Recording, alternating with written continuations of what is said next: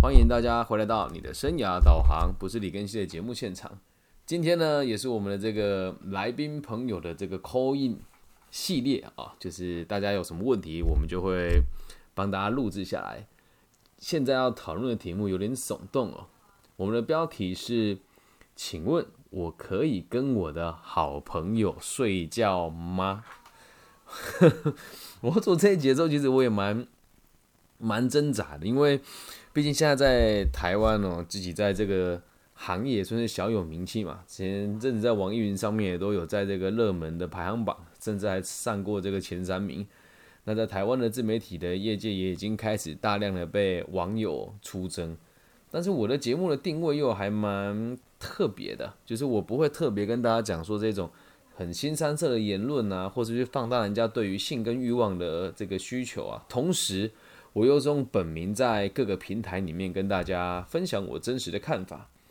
因此这一集录了，可能会有很多人对我有一些不同的声音，但我觉得很重要，还是得录的原因是，这个问题其实很常发生在我们的周遭。那也希望就是每一位这个所谓的社会工作者啦，这个助人工作者还有老师，我们都得理解哦。如果我们蒙着眼睛来看待这个社会，或者是我们都只只敢去讨论一些比较冠冕堂皇的话题的话，那很多问题我们是无法解决的。所以不妨在开始听这一集之前，先想一想啊，你有没有曾经跟你的好朋友睡觉过啊？那我们这个睡觉讲的很内敛啊，你知道的，就是那种研究生嘛，为爱鼓掌的关系哦。那这个这个东西，其实从我我第一次有这样子的经验的时候，是在我十九岁的时候。对，就我们也觉得是很好的朋友。然后在晚上，他跟我说他租了这个 DVD。我们那年代还没有这个那么多泛滥的网络的视频可以看，所以我就记得我是租借的这个经典的电影叫《罗马假期》。然后到了我这个同学家，我们就一起看这个《罗马假期》，然后看着看着就也跟着一起罗马了嘛，罗曼蒂克嘛。这是我第一次有这样子的经验。那至于到我现在从事这个行业，虽然叫生涯规划师，但也有很多会会会问我这些事情哦，就说老师你自己觉得能不能跟好朋友发生这个超友谊的关系？好，那我们就切入正题喽。其实我们得先知道，以发生性行为这样子的状况来说，有分成三种层次哦。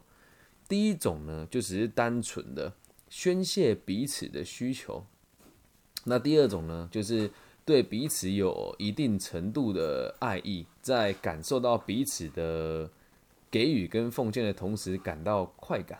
那第三种呢，就是我们讲最纯正的，跟这个社会对我们最期待的，就是两个人互相有爱意，并且决定要生孩子。这是三个层面的问题，是截然不同的感受。那我们一个一个的解析给大家听哦。其实这个发生性关系，就单纯发生性关系，它可以单纯到就是，就好像我想要小便，对方也想要小便，我们一起找个人尿壶，然后一起解决了这个问题。这样子的状况，我个人觉得是最不浪漫的。但是在我们现实生活当中，其实还蛮常发生的。特别是以前我在海外工作的时候，我们周遭就很常会有这样子的状况产生。毕竟。自己的男女朋友也不在身边嘛？那你说我们在海外当担任这个中高阶的储备干部的这个工作，其实，呃，也都会有这样子的需求存在。但是你又没有办法在那么年轻的时候，什么事情都自己解决，或者是都是以这个买卖的方式来解决哦。就是我个人也都不大认同啦。所以这样子的状况，其实在我的人生当中里面也发生过几次。但那一种空虚感。我不知道大家有没有体会过那种空虚感，就哦好，咱们两个完事了，完事了起来之后，你可能就哎，那 就也不知道你该不该抱着他睡觉，也不知道你你明天后天面对他该怎么做好。那第二种叫做对彼此有情愫，但还没有到交往的状况啊。其实我们也都能够理解，有的时候还没有到交往，我们可能就会事先发生一些比较亲密的关系。那如果你们后来交往了，那这个问题当然也就不大。但是很多时候是，呃，你我就控制不住啊，就不是只有我这个欲望上的强烈，是我带有这种想要占有你、被你占有的心情，和你发生亲密的关系。诶，但是这里还有一个关键点哦，我还是理智的，就是我知道这个只是一直意乱情迷，虽然我们彼此之间是吸引的嘛。那这种生孩子这个东西真的就很沉重了。就讲坦白一点，白话一些，就是我们没有打算要避孕了，我们就想要真的拥有一个宝宝。如果在这样的状况之下，又还没有达到这个生不出小孩、父母催生的压力之下，通常这时候的性的体验哦，才是百分之百的美好。因为大部分人应该也不喜欢做避孕的这件事情吧。但如果你没有跟那个人打算要生小孩，假设不避孕。对两个人来讲都是非常非常大的伤害，那更不要说和亲密的朋友发生关系，或者是和这个互相信的朋友发生关系，在这个没有保护自己的状况之下发生。所以我们要先知道一件事：如果见你你的这个关系哦，我个人最不推荐的就是单纯发生的性的关系。对这个，我觉得是最最不好的。这就很像你肚子饿了，然后在路边随便吃个路边摊，对。就不大好嘛。然后第二种是有互相吸引，那叫痴迷了以后想给予彼此的一种幻觉。哦，那第三种生小孩才是最美跟最好的期待哦。但是很可惜的事情是这个样子哦，生小孩子的副作用真的太大了，这副作用真的太大，所以导致很多人真的要跟你的，除非你们是夫妻的状况，否则情侣一般发生性关系的时候，假设没有避孕或者是没有规划状况之下，都会有某种程度上的。压力，对，所以，我们如果在没有想要生小孩子的前提之下就发生性的关系，你要先知道一件事情哦，这个对你提出邀约的朋友，或者是你对对方提出邀约的这个人，你们两个之间到底有没有爱的成分在？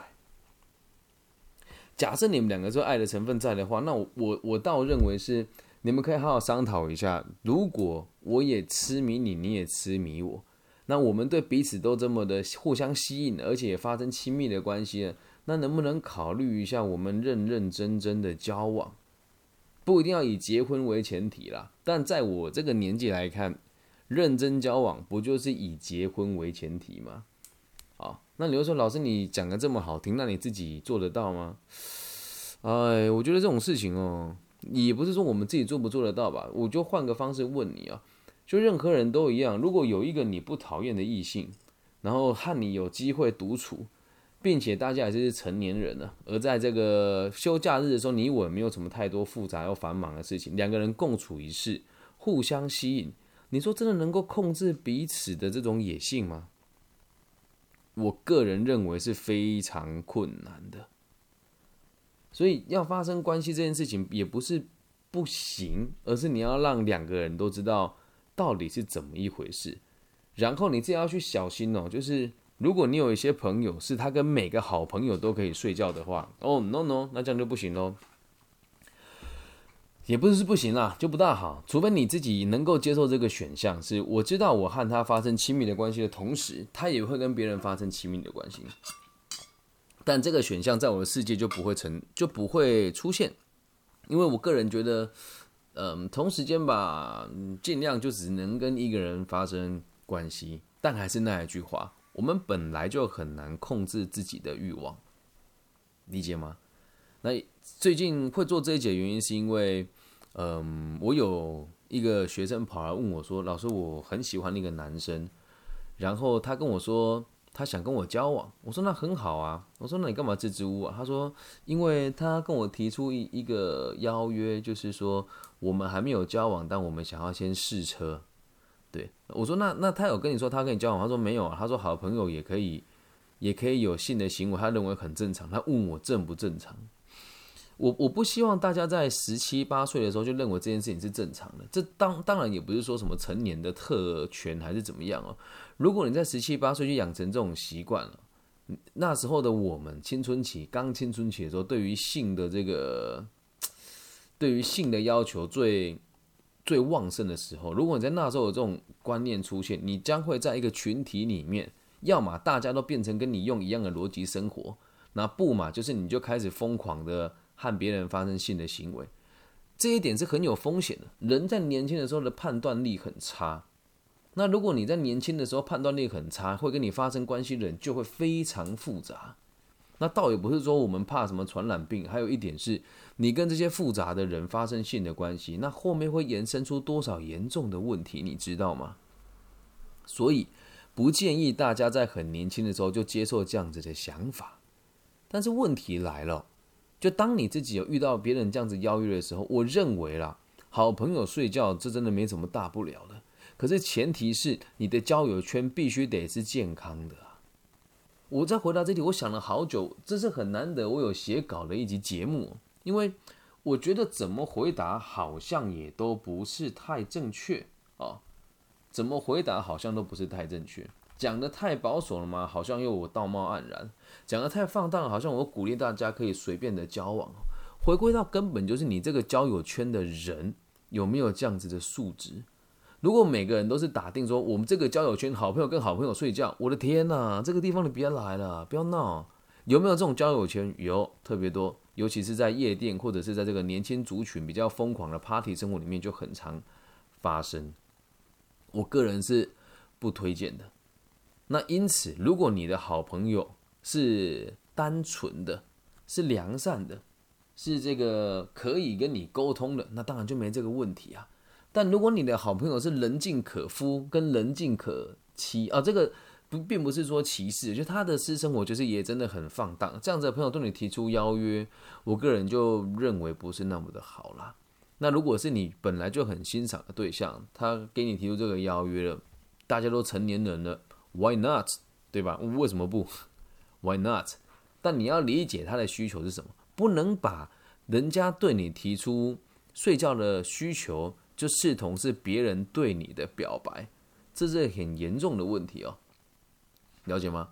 如果今天有人有人跟你做了这个亲密行为，你绝对不能解释成他是喜欢你的，你也可以很直接的不解风情的问他：那我们这样算在一起了吗？他对方如果肯哄你的话，那你也相信他，那还是会成立嘛？那对方如果不肯哄你，就至少代表他还是一个真小人，不是一个伪君子，明白吧？那反过来讲。我说老师，那我自己可不可以对我的好朋友提出睡觉的邀约？哦，这也是最近有人问我的问题哦。我必须得这么说啦，就是问我这些问题的，我觉得你们脑袋到底是装了什么？你觉得发生性的行为是我们互相约的吗？哎，你明天有空吗？要不要来我家睡觉一下？你明天有空吗？要不要来我家睡觉一下？嗯，很奇怪吧？我我我我也从来不不会做这件事情。说你明天有空吗？这很怪。打电话去，哎呀，很好，还不错，天气还不错。等下不要来我家睡觉，怪吧？对，所以，我我自己的做法是自然而然的发生，不要特别跟他约这件事情，这很奇怪。如果有人邀约了你，你还去的话，代表你对于自己的身体的自主权，要么很强，不嘛很弱。对，要发生就让他自然而然，也不要去约人家说要不要来我家开心一下。这很怪哎，真的很怪。你如果会应约这样子的约定的人，那我真的觉得要好好思考一下，你过去的交友圈的逻辑到底是什么，懂吗？所以你或许可以用引导彼此的方式来看待彼此的意愿。那也有人会说，那这样子算不算是不为爱情负责呢？嗯，我倒不觉得这个叫不负责任啊，这也是一种。有的时候勉为其难找个替代方案弥补彼此空虚的方法，那当然说到底呢，我还是不鼓励的。但你如果问我，老师，我可以跟我的好朋友睡觉吗？你们都是成年人了，只要你不是拿鼻子拿那个乙醚迷晕他，或是给他吃一些特别特别东西灌他酒让他晕倒，那当然就成立啊。那 就这。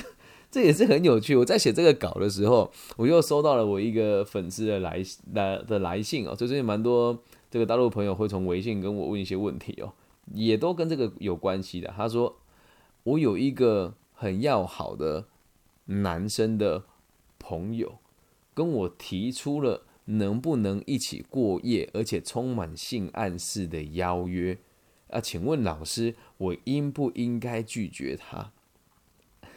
我就回答他，我说我跟你素昧平生，你就听过我几次节目，你就问我这个问题，然后讲说哈哈，就想听听脑袋清楚的人怎么回答。